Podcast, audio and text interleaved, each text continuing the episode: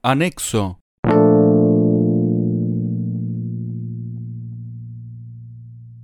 Directores del Museo Arqueológico Nacional, España.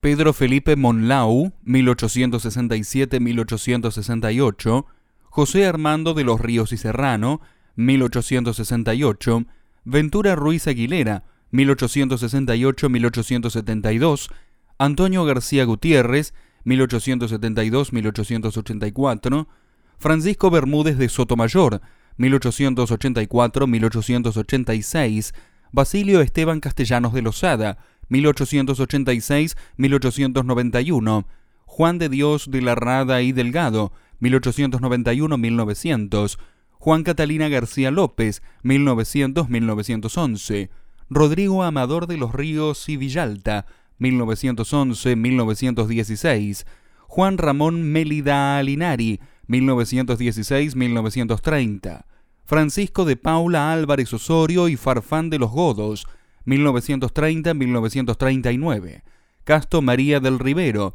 1937, Cayetano de Mergelina, 1937-1939, Blas Taracena Aguirre, 1939-1951, Joaquín María de Navascués y de Juan, 1952-1966, Augusto Fernández de Avilés y Álvarez Osorio, 1967-1968, Martín Almagro Bash, 1968-1981.